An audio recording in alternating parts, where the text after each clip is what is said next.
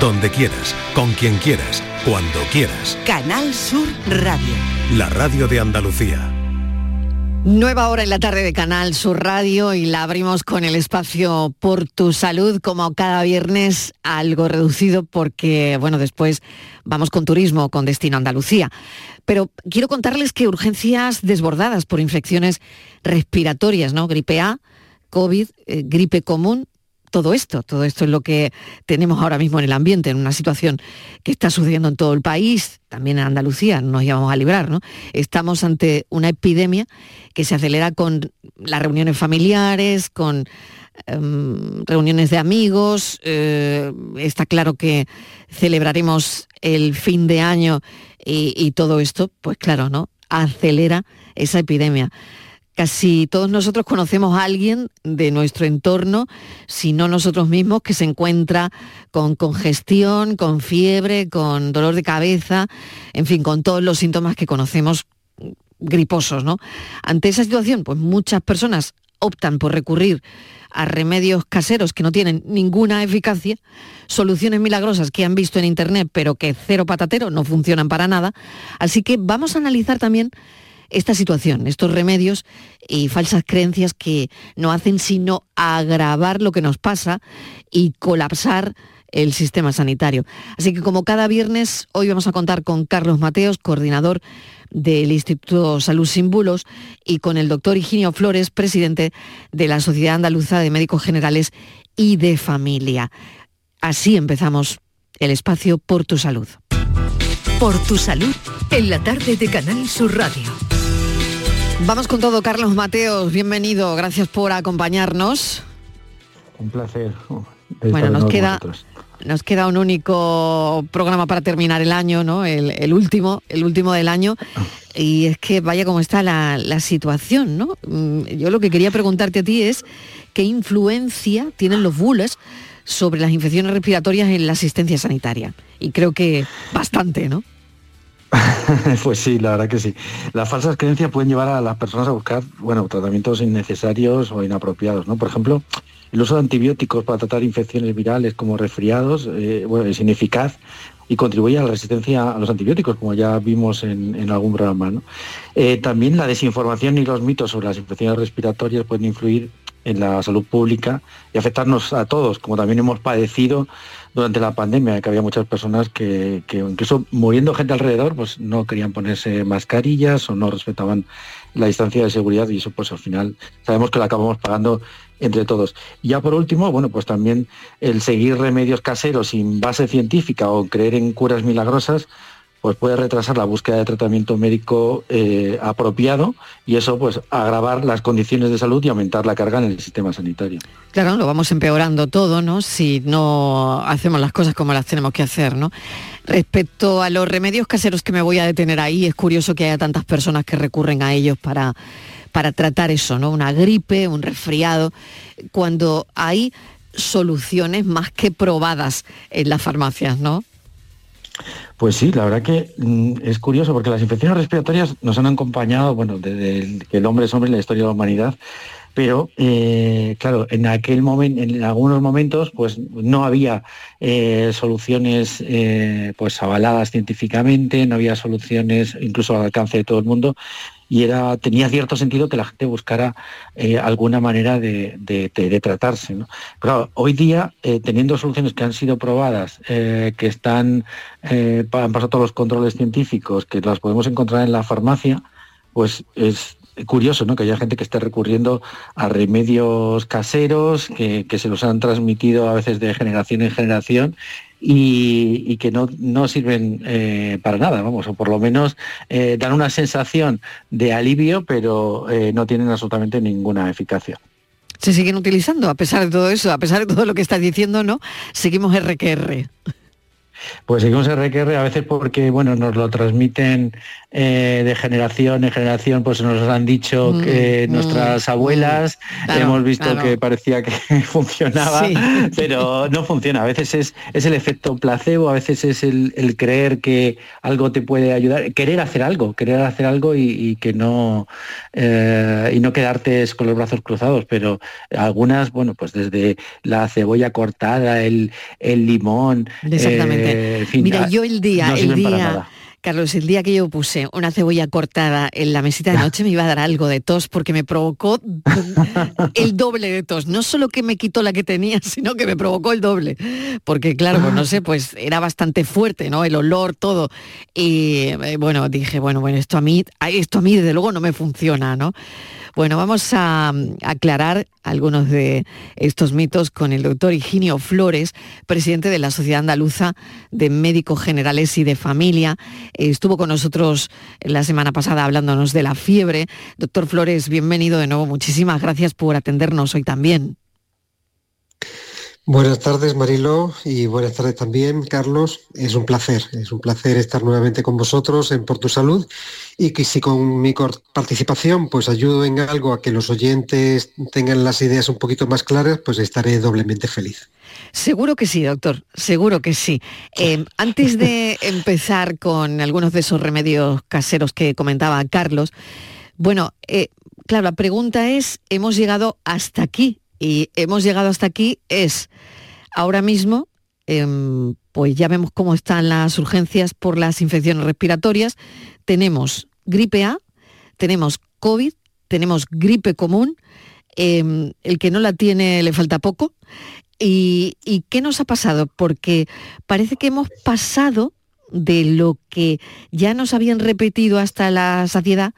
Hombre, cuando usted se encuentre con una enfermedad respiratoria, póngase la mascarilla, ¿no?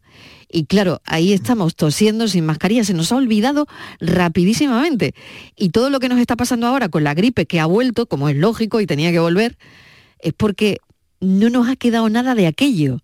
O sea, yo no he visto, doctor, ni una mascarilla. Y ahora mismo sabemos que hay COVID, gripe A, vamos, no porque sea obligatoria ni nada de eso, sino porque cada uno lo piense, ¿no? Y yo, por ejemplo, si tengo algún síntoma, pues venga al, curro con, una mascarilla para no contagiar a todo el mundo, ¿no? Eso se nos ha olvidado, creo. ¿Qué piensa usted? Sí, indudablemente. Eh, si algo ha tenido bueno la pandemia es que nos ha enseñado pues la importancia de las medidas preventivas, ¿no?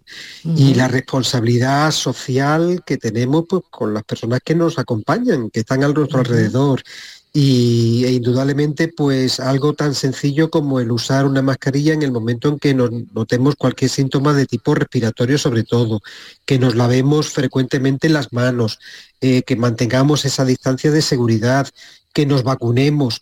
Todo eso son medidas que, que, bueno, que han demostrado una enorme potencia en, durante la pandemia y ha sido pasar y bueno, pues hemos banalizado eh, lo que hemos aprendido y, hemos olvidado precisamente todas esas medidas que tan buen resultado nos han dado.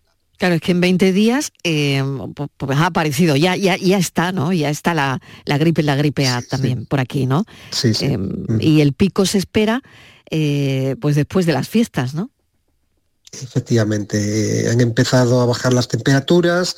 Eh, bueno, estamos en unas fechas pues muy eh, importantes en cuanto a tema de celebración, eh, turismo, etcétera, etcétera, con lo cual pues va a haber muchísima aglomeración de personas en sitios cerrados y con lo cual pues pues el pico pues espera pues justo después de terminar las fiestas. Bueno, pues eh, recordar que las medidas preventivas están ahí y que son importantísimas. En relación con los remedios caseros que estábamos hablando de eso, em, estábamos comentando lo de la cebolla cortada, por ejemplo, que se pone a muchos niños en su habitación cuando están resfriados. Esto de la cebolla cortada a mí no me valió, sinceramente, doctor. ¿Sirve para algo? Porque el que no me valga a mí, no sé si a lo mejor a alguien le ha podido servir o esto sirve mm. para algo. Con la tos, cortar media cebolla y ponerla en la mesita de noche. ¿Sirve? Bueno, pues la cebolla es una magnífica hortaliza, indudablemente rica en, muchos nutrientes interesantes, como por ejemplo los polifenoles, ¿no? que son unos compuestos que fabrican los, vegetales y que son precisamente los que se les supone esa eficacia sobre la decongestión nasal y bueno, pues pueden tener una actividad mucolítica. El problema es que estos supuestos beneficios pues no están contrastados con el método científico y se, además eh, pues, bueno, se les adorna con la etiqueta natural, ¿no? que es lo que suele ocurrir con este tipo de medidas. Y esto da lugar pues, a todo tipo de lucubraciones que, que enriquecen nuestra cultura tradicional, como bien decíais antes, y aparte de proporcionar un fuerte olor en la habitación, ninguna ventaja, Mariló. Carlos. Sí, bueno, pues también en esto de los remedios caseros, el ajo o el jengibre pueden ayudar en un resfriado. En muchos países incluso el jengibre se considera casi un remedio milagro y, y lo que primero que tomaba mucha gente al llegar el COVID. Sí, junto a la cebolla, el ajo y el jengibre son los otros remedios caseros pues clásicos, ¿no? Que la sabiduría popular pues recomienda pues para la congestión de las vías respiratorias, eh, pero mm, vuelvo a insistir, para que una sustancia pueda ser considerada eficaz eh, en cuanto a sus efectos deben ser mm, pues, reproducibles eh, cuando las sustancias en una cantidad justa y determinada pues se pone en contacto con el organismo, ¿no? Esa es la base del método científico de cualquier fármaco. Y hasta ahora no hay ningún tipo de estudio que avale la eficacia de estos, de estos productos naturales, ¿no? Con lo que entran en esa categoría, vamos, ni tan siquiera para entrar en la categoría de fitoterapia, ¿no? Que es el tratamiento curativo de las enfermedades eh, mediante sustancias obtenidas de los vegetales, Carlos. Pues yo creo que está claro, ¿no? Ni el ajo, ni el jengibre, ni la cebolla por ahora, pero vamos a seguir hablando de esto, ¿eh? Vamos a seguir hablando de esto. Hago una pequeña pausa y volvemos enseguida. La tarde de Canal Sur Radio con Mariló Maldonado. Termina el año en verde con los Social Energy Green Days. Llévate 200 euros en tu batería virtual con Luz. Con seguro todo riesgo incluido los dos primeros años y grandes descuentos con hasta 25 años de garantía en todas nuestras instalaciones de primeras marcas. Pide tu cita al 955 44 11 11 o socialenergy.es. La revolución solar es Social Energy. Vaya veranito, ¿eh? Calores, incendios, sequía y he escuchado que cada año será peor. Madre mía. Nunca ha sido fácil, pero cada vez se está poniendo más cuesta arriba lo de ser agricultor y ganadero. Yo contrato siempre un seguro agrario. Y no sé, chico, a mí me ayuda a dormir más tranquila. El cambio climático nos está complicando mucho la vida a los agricultores y ganaderos. Contrata tu seguro de olivar con UPA y aprovecha el incremento de 10 puntos en la subvención del gobierno. Un mensaje de UPA con la financiación de la entidad estatal de seguros agrarios en ESA, Ministerio de Agricultura, Pesca y Alimentación.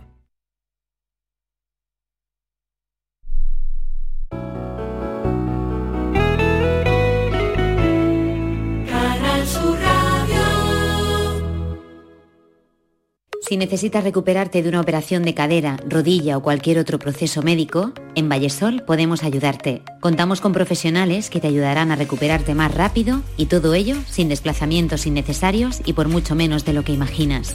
Infórmate en el 900 24 24 25 o en vallesol.es. Vallesol, te cuidamos diferente porque eres único. Plan Más Sevilla de la Diputación de Sevilla. 100 millones de euros para más cohesión territorial en toda la provincia. 70 millones de gestión directa de los ayuntamientos para dar más solución a demandas de la ciudadanía. 30 millones para programas en toda la provincia para más prevención de inundaciones. Más equipamiento tecnológico. Más auditorías energéticas. Más proyectos técnicos municipales. Plan Más Sevilla. Diputación de Sevilla. Estás estupenda. Gracias. Medicina estética en Clínica Doctor Ortiz. ¿Tu hermana y tu hermano también? Ellos cirugía plástica en Clínica Doctor Ortiz. ¿Y el pelo de tu marido? Ah, injertos capilares en Clínica Doctor Ortiz. Ahora en Clínica Doctor Ortiz ampliamos servicios. Ginecología general, funcional y oftalmología. Seguridad, confianza y satisfacción de nuestros clientes. Bienvenidos a Sacaba. Mil metros de electrodomésticos con primeras marcas. Grupos Whirlpool, Bosque y Electrolux. Gran oferta en frigoríficos. Combi Corbero en blanco y no frost por solo 359 euros. Y solo hasta fin de existencias. Solo tú y Sacaba. Tu tienda de electrodomésticos en el Polígono Store en calle nivel 23 7. Sacaba.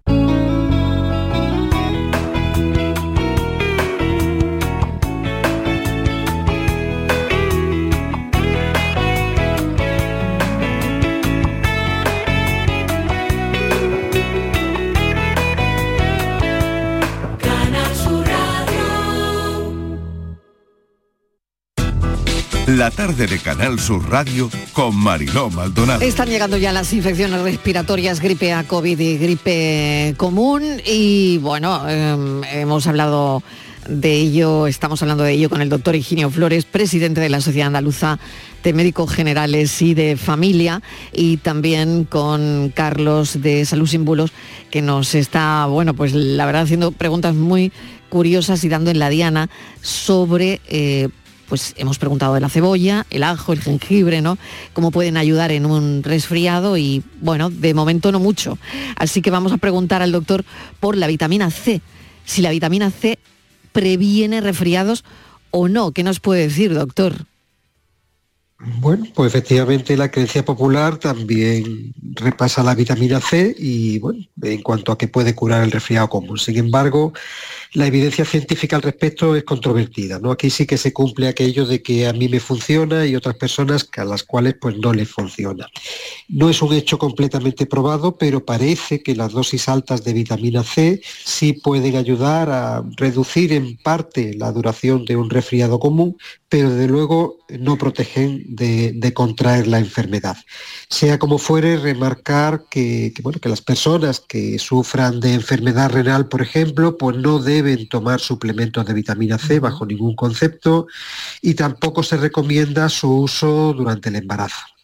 En definitiva, que es importante recordar a los oyentes que una dieta variada casi siempre provee de las vitaminas y minerales que, vamos a requerir en nuestro día a día y no es necesario recurrir a suplementos eh, aparte. Mariló. Carlos.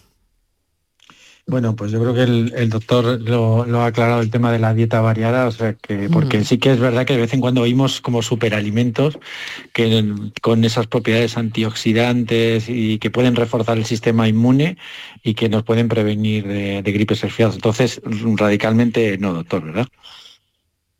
Efectivamente, año a año, la verdad que somos testigos este tiempo, con el inicio de las infecciones respiratorias, pues de la promoción de una serie de suplementos dietéticos, sustancias naturales, para ayudar a nuestras defensas a defenderse de, frente a esas infecciones.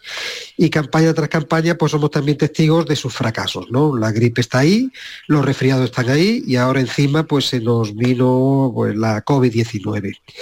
Precisamente, como bien decíamos al principio, este último nos ha enseñado la, importancia de la prevención y que esas medidas de, la vacunación, el quedarnos en casa si estamos resfriados y si tenemos que salir, pues hacerlo con unas mínimas medidas de seguridad como el uso de la mascarilla, la higiene de manos, la distancia social, etcétera, etcétera, pues son medidas mucho más eficaces que, no el uso de, suplementos o de superalimentos o de cualquier otra estrategia para tratar de estimular a nuestras defensas.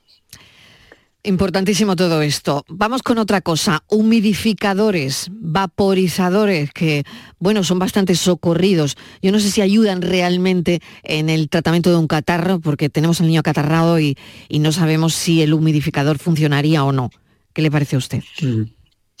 Bueno, hay que decir que, el árbol respiratorio ya de por sí pues tiene mecanismos para condicionar el aire que, respiramos, ¿no? Eh, cuando entra el aire en nuestro árbol respiratorio, pues eh, ya le vamos a aportar el grado de temperatura y el grado de humedad adecuados para que cuando llegue al pulmón y se realice el intercambio gaseoso allí abajo, pues llegue con las mejores, eh, las mejores condiciones eh, posibles.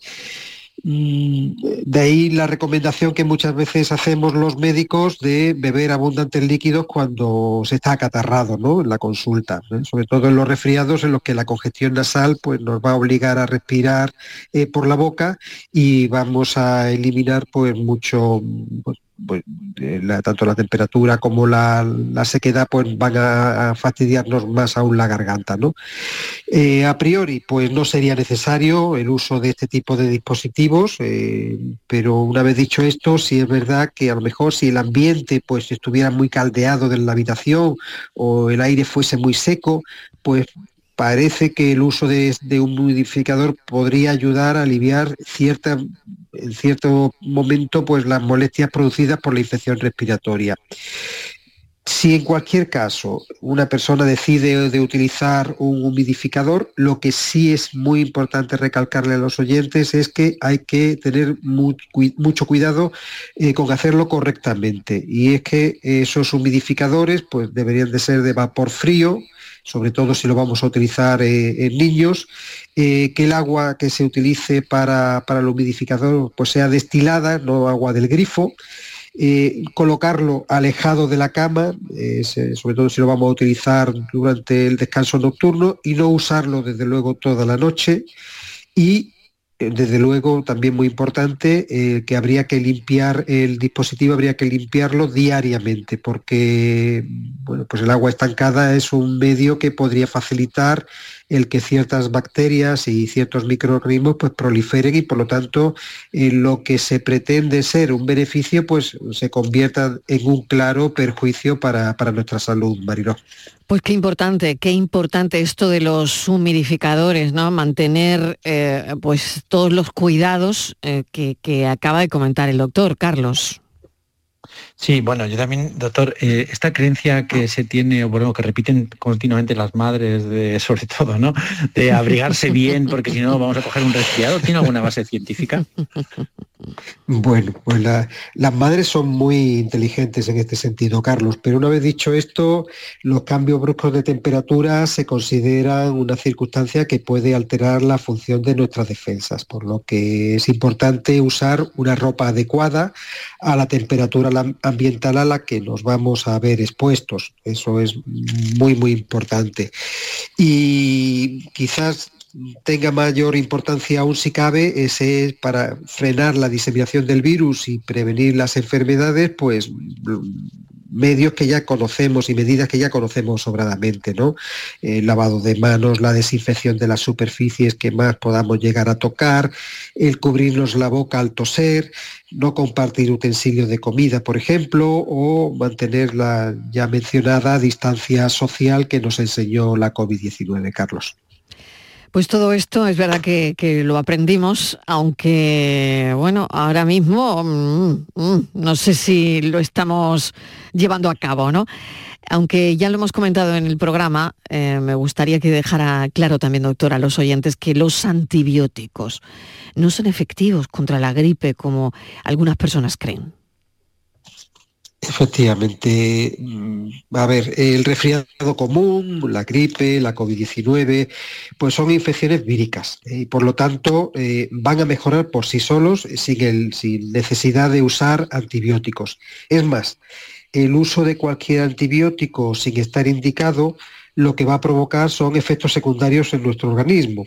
Y otro efecto negativo que pueden tener el uso inadecuado de los antibióticos es las temidas resistencias bacterianas a, dichos fármacos, ¿no? Existiendo ya hoy día, pues la verdad que un grave problema con este, con este aspecto de la, resistencia bacteriana, Mariló. Carlos, una última cuestión. Sí, pues nada, simplemente el tema de las vacunas, que también lo hemos comentado alguna vez. Eh, claro, hay mucha gente que se ha vacunado y que cae enferma de, gripe, de COVID también. Y claro, esto a algunos les refuerza la idea como que las vacunas no sirven para nada, pero que, que nos aclare para el que tenga todavía dudas por qué las vacunas son efectivas, doctor. Bueno, pues efectivamente, Carlos, ninguna vacuna es perfecta a la hora de impedir que te contagies de una enfermedad, eso está claro, es una realidad, y no existe ninguna vacuna que, nos proteja al 100%, pero sí es cierto que ayudan a que nuestras defensas aprendan a combatir a los microorganismos y por lo tanto mejorar nuestra calidad de vida. La prueba la tuvimos en el, durante la pandemia, que marcaron un antes y un después en la lucha contra la misma. Además, el que haya muchas personas vacunadas, ya sea frente a la gripe, frente a la COVID-19 o incluso todavía mejor frente a las dos, pues va a ayudar a proteger a otras personas que por su estado de fragilidad pues, no se pueden vacunar. ¿no? En resumen, aunque no sean totalmente eficaces, es muy importante que nos vacunemos y cuantos más personas, mejor, Carlos. Doctor Higinio Flores, muchísimas gracias por los consejos. Presidente de la Sociedad Andaluza de Médicos Generales y de Familia, muy buenas tardes, feliz año. Muchas gracias por invitarnos y feliz año a ustedes y a, y a, los oyentes. Muchísimas gracias. Y lo mismo le deseo a Carlos Mateos, coordinador del Instituto Salud Sin Bulos. Hasta el año que viene, Carlos. Hasta el año que viene, Un abrazo. Un saludo enorme. Feliz año. En toda Andalucía. Canal Sur Radio. La radio de Andalucía. Y les dejo ahora con Destino Andalucía con un montón de propuestas. Muchísimas, escuchen. En Canal Sur Radio y Radio Andalucía Información, Destino Andalucía, con Eduardo Ramos. Conoce Andalucía, descubre nuestra tierra. En nuestro programa de hoy tratamos de hablarles de tres propuestas turísticas que nos parecen muy interesantes para esta fecha. En primer lugar, les recomendaremos pasear por el bosque de niebla de Algeciras. Este fenómeno se puede observar durante todo el año, pero es más frecuente en los meses de otoño y también en primavera, y es que este bosque de la niebla es un lugar mágico y misterioso. La niebla crea un ambiente de cuento de hadas en el que los árboles parecen flotar en el aire. Este bosque es un paraíso para los amantes de la naturaleza y por supuesto también a aquellas personas a las que les gusta la fotografía. A continuación les hablaremos de la posibilidad, dicen que en poco tiempo, de realizar vuelos a la estratosfera. Esta nueva tecnología está revolucionando el sector turístico y permitiendo a los viajeros la posibilidad de experimentar la sensación de volar como nunca antes se había hecho. Ya pueden reservarse vuelo en una de las empresas que ofrecen este servicio. Eso sí, vayan rascándose el bolsillo porque cuesta varios miles de euros.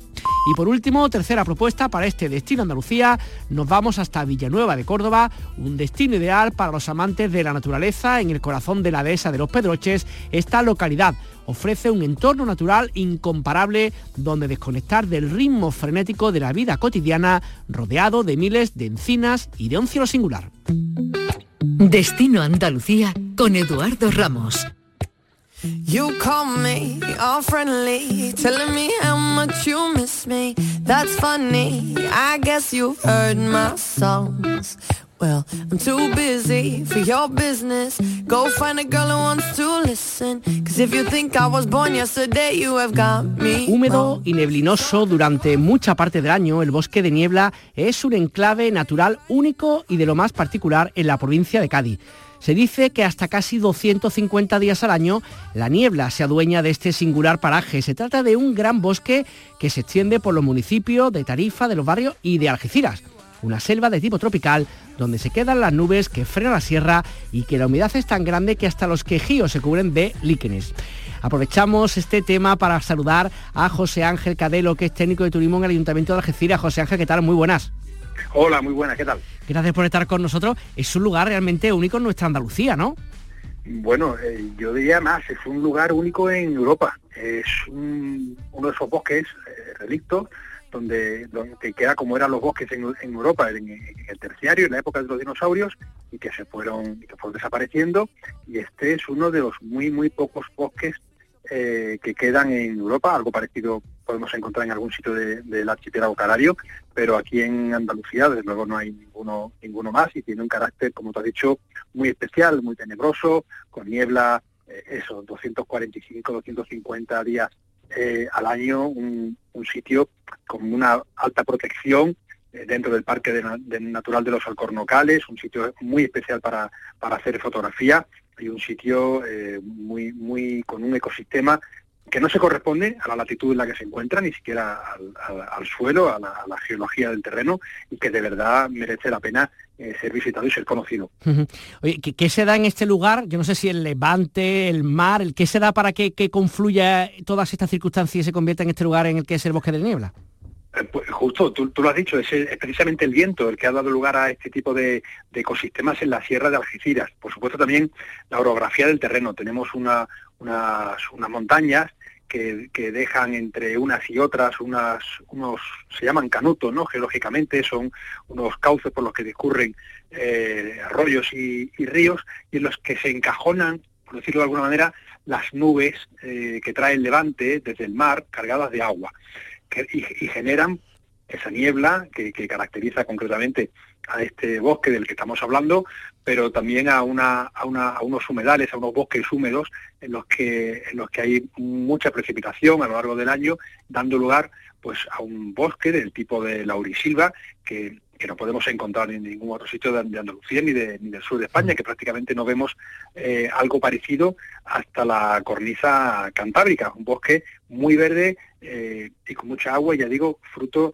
de, los fuertes vientos de levante, de las nubes cargadas de agua que vienen del mar y de esa orografía que las detiene, las encajona, las retiene y hace que, se precipiten sobre un, sobre un lugar que, que es un ecosistema ya digo, muy, muy especial. Por ser, como tú decías, un ecosistema tan particular, es un lugar especialmente protegido. Entonces quería preguntarte, aquellas personas que lo escuchen, que estén interesadas, y lo recomiendo porque la verdad que estoy viendo la fotografía, yo no conozco el sitio, pero se ve un sitio espectacular. Aquellos que quieran visitar el lugar no pueden ir libremente, sino que tienen que concertar una cita, ¿no? Eso es, justo, bueno, sí se podría ir libremente a cualquiera de, las, de los otros senderos próximos a, en esta sierra, eh, como el sendero del río de la miel o el sendero de la garganta del capitán, que están eh, perfectamente señalizados, están homologados, pero concretamente para lo que, lo que es el, eh, en sí el bosque de niebla, pues hace falta un, un permiso del Parque Natural de los arcornocales, que se consigue muy fácilmente eh, escribiendo un correo electrónico al parque. No voy a dar la dirección porque es muy complicada, es más fácil que la... Lo buscamos en Google fácil. Claro, la busquen en Google que aparece corriendo muy fácil, dirección de correo electrónico para pedir permiso y, bueno, nos lo dan. Lo único que quiere el parque pues, es tener conocimiento de, los grupos que no es un bosque, ya digo, muy delicado.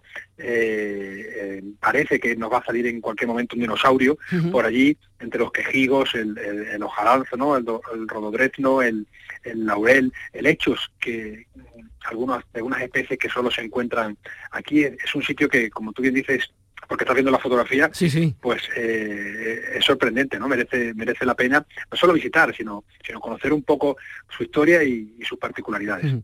Que estoy pensando que un lugar como este ha hecho referencia antes al tema de la fotografía. Yo no sé si se habrán grabado películas de estas de miedo o parecida, pero vamos, el lugar es único, ¿no?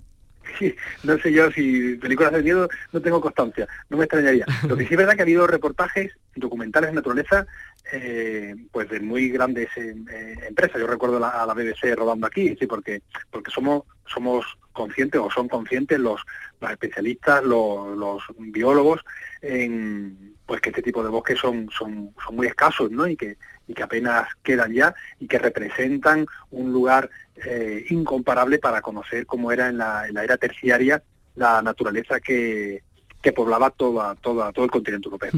Has hecho referencia a este bosque de niebla del que estamos hablando, al, también a la ruta del río de la miel, la garganta del capitán. Son rutas complicadas para gente que esté muy preparada, no es necesario. ¿Cuánto tiempo se puede tardar en, en recorrer tranquilamente todo esto?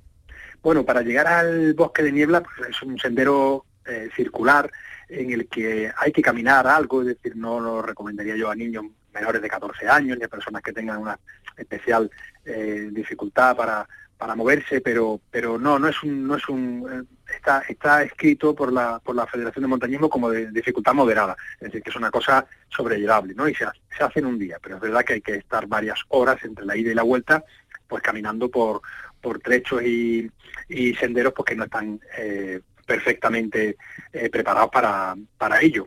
Eh, hay otros alternativos, ¿no? Como, como te decía, en la misma zona.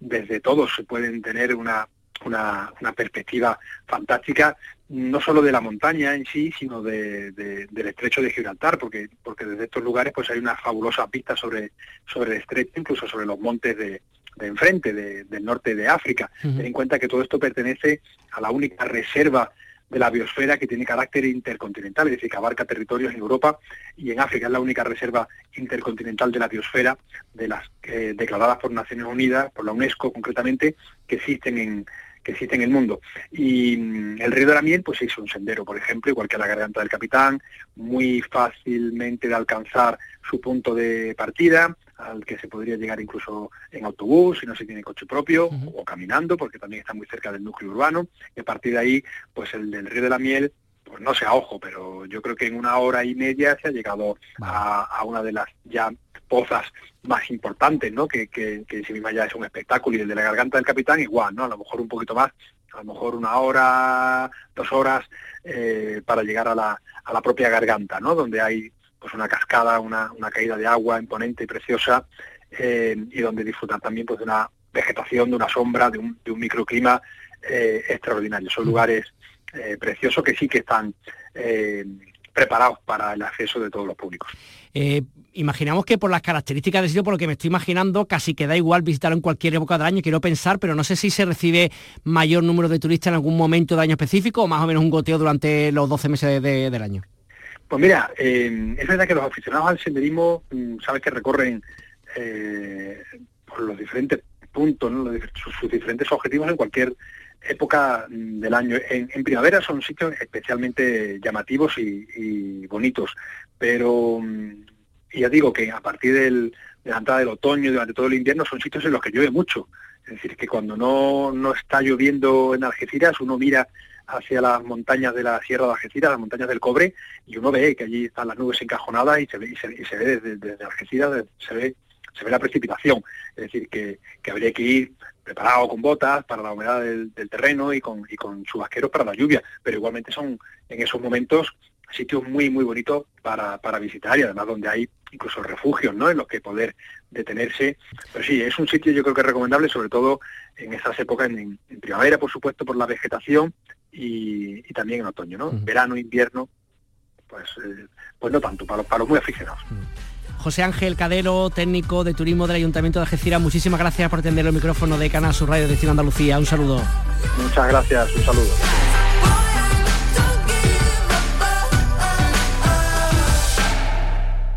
Viaja con nosotros a tu destino. Destino Andalucía.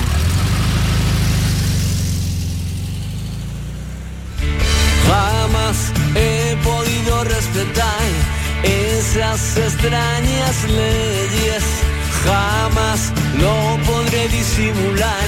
Luna, vuela y hazme a mí volar.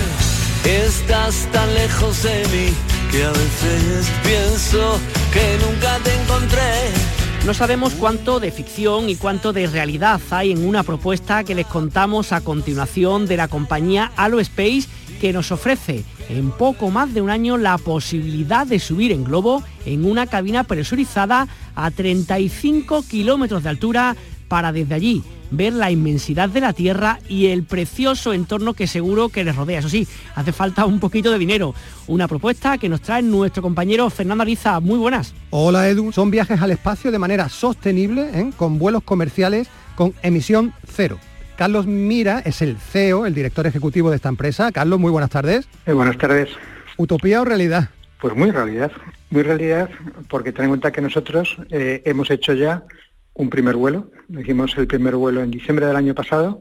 En este primer vuelo lo que hicimos ya fue demostrar todo nuestro concepto operativo, que básicamente lo que ofrecemos es subir a ocho pasajeros en una cápsula presurizada hasta una altura de 35 kilómetros. Subimos con un globo, es un globo además que es un globo de gas totalmente sostenible, y bajamos soltando gas del globo y luego aterrizamos con un paracaídas tipo los parapentes, un paracaídas dirigible que nos permite entrar en un campo de fútbol. Y eh, aparte de ser sostenible, lo que ofrecemos realmente es la experiencia increíble de ver la Tierra desde fuera de la atmósfera. Es lo que los astronautas llaman el efecto perspectiva.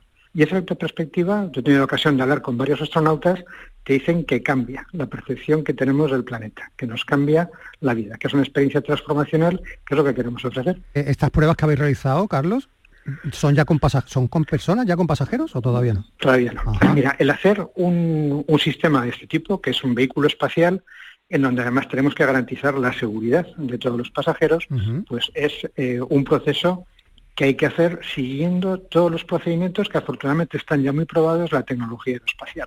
Normalmente piensa que para desarrollar un proyecto de este tipo, si te va muy bien, como el caso nuestro, necesitas cinco años. Y necesitas seguir todo un proceso que está muy, muy ya probado, en donde el diseño tiene una serie de fases. Cada fase del diseño construyes un prototipo, lo pruebas, validas, vas evolucionando y eh, normalmente pues tardas unos tres años, tres años y medio, en hacer tu primer vuelo tripulado. Nosotros podíamos haber hecho ya un vuelo tripulado subiendo gente, pero no nos hubiera servido para demostrar nada. Porque nosotros en el vuelo que hicimos, incluso en el primero, si hubiéramos subido eh, alguien con un traje de astronauta, pues con eso ya eh, tiene la experiencia. Nosotros estamos haciendo el proceso en donde en esta fase lo que estamos probando es todos los sistemas, De hecho, estos días estamos en California, en, el desierto de Mojave, que es un sitio fantástico para ese tipo de pruebas, en donde lo que estamos probando es el paracaídas de descenso. Hemos hecho ya dos vuelos con pleno éxito la semana pasada. Vamos a hacer nuestro primer vuelo tripulado a final del año que viene. Es el espacio que se conoce como el área de Kudeback, ¿no? Allí en, California, que dice todo el mundo que reúne las mejores condiciones para realizar este tipo de, Absolutamente. Es un, es un lado es un lago seco. Eh, además es impresionante porque tienes incluso esa sensación de espejismo que te dan a veces los, lagos secos. Tenemos en principio previsto empezar nuestros vuelos tripulados con pasajeros eh, a finales del 2025. Y ahí, pues, curva de la experiencia. Poco a poco ir aprendiendo, y subiendo cada vez más gente. Llegamos eh, a final de esta década, para el 2029, pues pensamos hacer como 400 vuelos al año y subir más de 3.000 personas que tengan la posibilidad de tener esta experiencia transformadora del efecto perspectiva y para poder hacer eso vamos a operar desde cuatro bases. Ten en cuenta que estamos volando con un globo estratosférico, algo que vimos también en la India es la importancia de que no haya nubes. La experiencia visual que tienes con nubes pues no tiene nada que ver con la experiencia cuando no hay nubes, ¿no?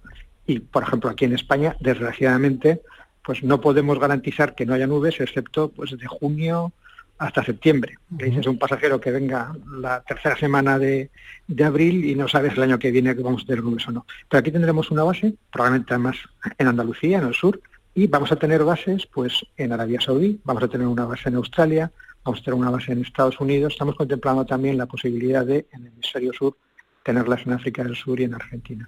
Y con eso garantizamos a nuestros pasajeros que cualquier día del año van a poder volar en alguna de nuestras bases o que van a poder repetir vuelo. Carlos, te tengo que preguntar, lo has dicho así de pasada, que una de las bases va a estar en Andalucía. ¿Dónde?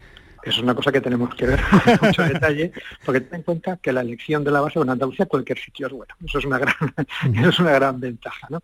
Pero tenemos que escogerla pues eh, primero con requerimientos de control de tráfico aéreo. Tenemos que buscarlo también en una zona segura, en donde la trayectoria de vuelo pues sea una trayectoria que no nos pase, por ejemplo, por encima de Sierra Nevada, o que sea una trayectoria de vuelo que no nos lleve a aterrizar en el Mediterráneo o en el Atlántico, en Andalucía, ¿no? Y luego también cruzar fronteras es complicado, que tampoco nos lleva a Portugal, ¿no? Pero vamos, hemos encontrado ya, hemos identificado algunos, algunos sitios. Eh, hablabas, Carlos, que vamos a subir, bueno, vamos, van a subir los pasajeros hasta 35 kilómetros para que la gente se haga una idea cuando uno va montado en un avión de un vuelo comercial cualquiera se vuela en torno a 10-12 kilómetros de, altitud. Estáis duplicando prácticamente la altura. Bueno, eh, casi triplicando. Eh, ¿Eso, se va, ¿Eso se va a mantener, Carlos, o hay idea de subir un poco más o no tiene mucho sentido? Pues no tiene mucho sentido por una razón. O sea, la clave, desde el punto de vista de lo que es el tener esta experiencia de ver la Tierra desde fuera de la atmósfera, es salir de la atmósfera. Entonces, estás ya prácticamente fuera de la atmósfera a estos 30-35 kilómetros y de hecho tampoco hay mucha diferencia entre 30 y 35 en el efecto visual. Si supiéramos a 40, si subiéramos a 45, prácticamente veríamos lo mismo, con lo no tiene más sentido. Y otra ventaja también de nuestro tipo de vuelos es que podemos estar ahí arriba, pues no te digo días, ¿no? pero sí bastantes horas. No es la idea de ver pasar la Tierra por debajo, sino es la sensación de estar empapándote, de estar viendo la perspectiva que estás, eh, que estás teniendo, estar viendo el horizonte estar viendo el espacio, y además es el espacio que vemos nosotros por la noche, porque quieras que no tienes atmósfera. Tú piensas, el ojo humano no lo puede ver, ¿no? Pero sí que tendremos la posibilidad de que desde ahí arriba, como lo puedes hacer, pues puedas ver las galaxias en otros colores distintos a los que vemos normalmente, como es en el infrarrojo. Yo recomiendo que busquéis en internet, por ejemplo, Andrómeda en infrarrojo tiene unos colores fantásticos. Pues eso de ahí arriba lo puedes ver. Podemos tener nuestro pequeño telescopio en el tejado de la cápsula, en el techo de la cápsula, y el pasajero dentro puede estar teniendo esa experiencia. esto es una cosa, el vuelo que hicimos en la India, eh, pues eh, lo hemos hecho con un centro de, investigación, que es el TIFR, y está en el Departamento de Astrofísica, porque ellos tienen mucha experiencia de subir globos para subir, por ejemplo, telescopios a esta altura. ¿no? Y esto es una recomendación del, del, director del centro. Tenéis que conseguir que vuestros pasajeros vean eh, el espectro infrarrojo de las galaxias digo que es una experiencia que, bueno, yo francamente no veo el momento de poder, de poder subir y verlo. Hablar de dinero, Carlos, está muy feo, pero ¿esto va a estar al alcance de, casi todo el mundo o va a ser una cosa muy exclusiva? Sí. Primero, con los pasajeros. Queremos hacer 400 vuelos al año y en cada vuelo subimos 8 pasajeros. Desgraciadamente, eh, esto es eh, cuesta dinero. Es claro, tú ten en cuenta que esto es un desarrollo largo, que es un desarrollo muy complejo que cada vuelo en sí, ¿no? Pues eh, los globos son reciclables, pero no son reutilizables, ¿no? Entonces tiene un coste que es un, que es un coste alto. Los billetes, los precios, pues estarán en el caso nuestro en el rango entre los 100 y los 200 mil euros. Y una de las cosas que también es parte del posicionamiento de, de, Hello Space es que queremos posicionarnos por ofrecer la mejor experiencia. Queremos ofrecer una experiencia única, no solo en el vuelo, sino también desde que eh, ese pasajero y también sus acompañantes pues nos llama, contacta con nosotros, eh, llega a nuestra base. esa experiencia tiene que ser una experiencia muy enriquecedora porque queremos que llegue preparado ese vuelo para que realmente sea transformador. Carlos Mira, CEO, de, director ejecutivo de Halo Space, gracias por atender a Canal Sur Radio y que vaya todo muy bien. Muchísimas gracias y os iremos contando. contigo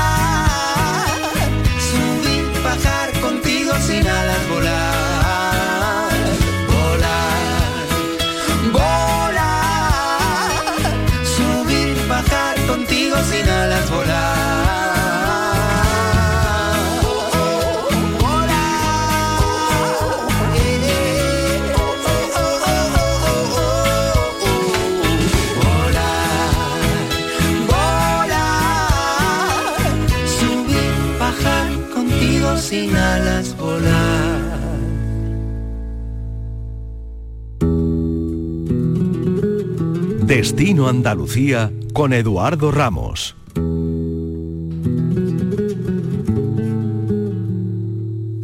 Villanueva de Córdoba es un lugar único en Andalucía para respirar naturaleza en el corazón de la dehesa de los Pedroches. Si usted amante de la naturaleza puede pasar unos días, por ejemplo, en el cortijo, en el cortijo de las lagartosas, en plena de esa cordobesa, vivir despacio y saborear cada momento rodeado de miles de encinas y de un cielo singular que seguro nos llenará de energía. No es solo una casa de campo, también es un entorno espectacular, una vivienda desde donde conocer además pues las lagartosas, el tour privado, el origen del jamón ibérico, gastronomía, rutas por las dehesas o incluso los cielos que son reserva Starlight son algunos de los encantos de este espacio Pura Medina es la responsable de las lagartosas. Eh, ¿Qué tal, Pura? ¿Cómo estamos? Muy buenas. Hola, ¿qué tal? Buenas. Oye, un, espacio único para, conocer muchas cosas relacionadas con, con, lo nuestro propio, con nuestros cielos, con nuestra tierra y con nuestra alimentación, ¿verdad? En las lagartosas. Pues sí, estamos en... Las lagartosas está en el corazón de la dehesa de los Pedroches y es un lugar mágico, es un lugar entrañable y donde aquí que, eh, que mejor para conocer cuál es el origen, como nosotros decimos en nuestro tú, el origen del jamón ibérico. Aparte de pasar unos días muy buenos, pues podemos aprender muchas cosas. ¿Y cómo hacéis? ¿Pura hacéis una ruta por algunos lugares, una, jornada, media jornada, dos días? como es un poco para que nuestros oyentes entiendan cómo va, cómo va esto? Bueno, pues la gente normalmente viene a pasar o el fin de semana o viene a hacer una visita de un día. Entonces, si la gente viene a pasar el fin de semana, dentro de ese fin de semana, pues nosotros le ofrecemos eh, esta ruta de lo que es el origen del jamón ibérico y conocen, bueno, nosotros como ganaderos le explicamos todo lo que sabemos y, es verdad que a la gente le gusta. Luego, si la gente eh, viene a pasar lo que es un día, también lo le hacemos esta ruta y pues pueden pasar el día allí en el campo, pues a la manera nuestra de lo que es el peros cordobés, como nosotros nos juntamos en el campo pasando el día, ¿no? Eh, y estas rutas puras son rutas caminando, se va en algún vehículo, es una extensión grande, como es un poquito para, para, es para todos los públicos, ¿qué, ¿qué gente puede hacer este tipo de rutas? Todo el mundo puede hacer esta ruta, porque aunque es paseando por el campo, llegamos hasta la finca en los coches, luego allí nos bajamos y vamos paseando por el campo. Pero es una, es una ruta muy sencilla, cualquier persona puede hacerla, eh, eh, andar por el campo y por un camino, o sea que no tiene mayor dificultad todo el mundo.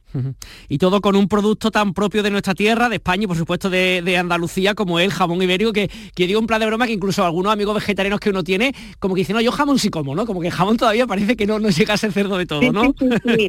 Sí, nosotros, como tú sabes, bien has dicho, somos ganaderos y además tenemos nuestra propia producción de ibérico. O sea que lo que damos a degustar y a que la gente coma allí en el campo es un producto propio de los cerdos ibéricos que nosotros criamos. Y es el producto estrella. Eh, la gente quiere comer jamón ibérico y quiere saber mucho sobre, sobre todo lo que conlleva el jamón ibérico.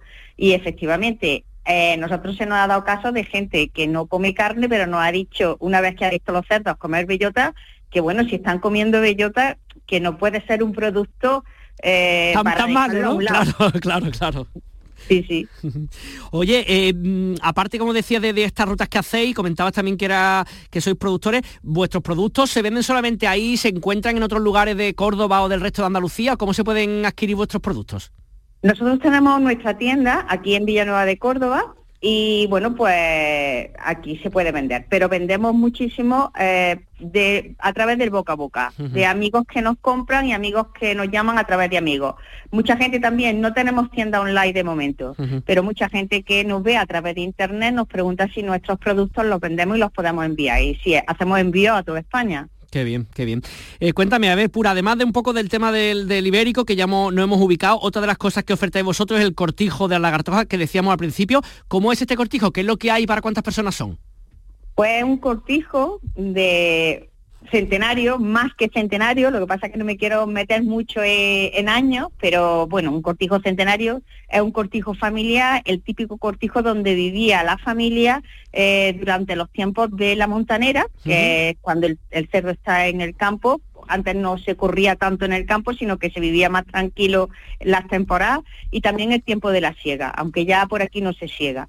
Pero el- es un cortijo típico con una estructura típica y está, eh, bueno, pues eh, adornado, por decirlo de alguna manera, y todos sus elementos, todo su mobiliario, pues es típico de una casa de, de los Pedroches.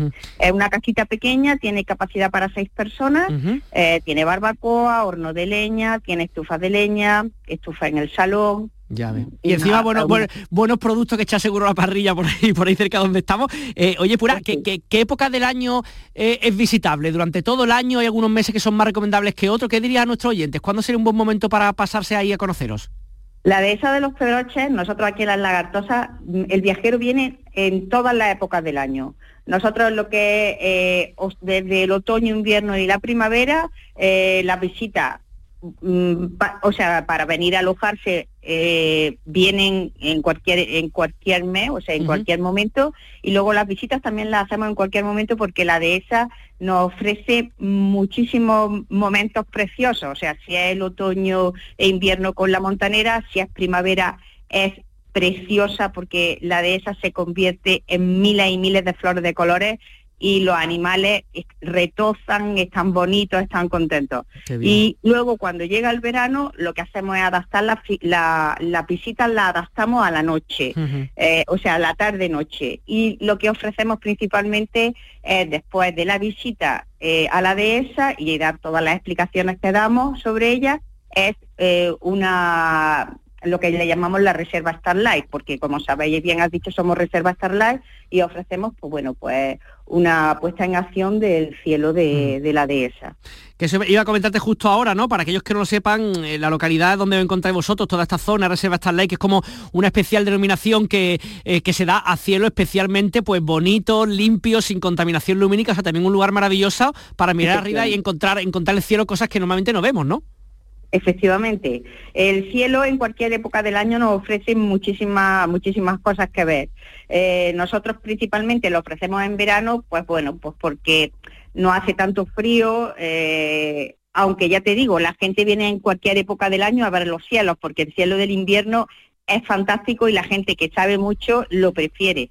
Pero nosotros, para que sea como más acogedor, lo ofrecemos en verano, ya en primavera y verano, y eh, bueno, pues un experto eh, hace guía, guía lo que es la experiencia, para que, bueno, desde el que sabe o, o desde el que no sabe nada, se, se quede un poquito enterado de qué es lo que tenemos encima en este cielo tan espectacular. Totalmente. Pues nada, aquellos que les interese todo esto de los que hemos estado hablando, metan por internet las lagartosas, que ahí seguro que descubrirán todo esto y verán cómo poder reservar o poder visitar este lugar. Pura Medina, responsable de las lagartosas, muchísimas gracias por estar con nosotros y que vaya todo muy bien. Un saludo. Muchísimas gracias a ti, Eduardo. Un saludo.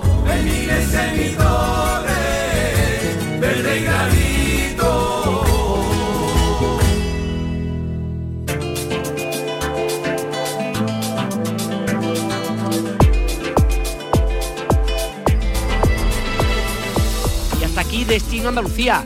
Les esperamos las semanas que viene con más propuestas para seguir descubriendo los encantos de nuestra tierra. Recuerde que pueden seguirnos en Canal Sur Radio los viernes a las seis y media de la tarde y en Radio Andalucía Información los sábados a las 9 de la mañana. Y por supuesto en nuestro podcast disponible 24 horas del día en nuestra web. Que acaben estupendamente este 2023 y reciban 2024 con mucha alegría y con muy buenos proyectos. En Canal Sur Radio y Radio Andalucía Información, Destino Andalucía.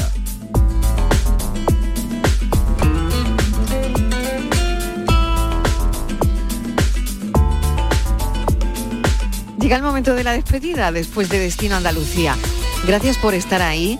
Quiero agradecerles que nos hayan acompañado a lo largo de este año, que ha sido un placer compartir historias, risas, reflexiones y que espero que el año que viene lo sigamos haciendo con la tarde de Canal Sur Radio. Un beso para todos, feliz año, adiós.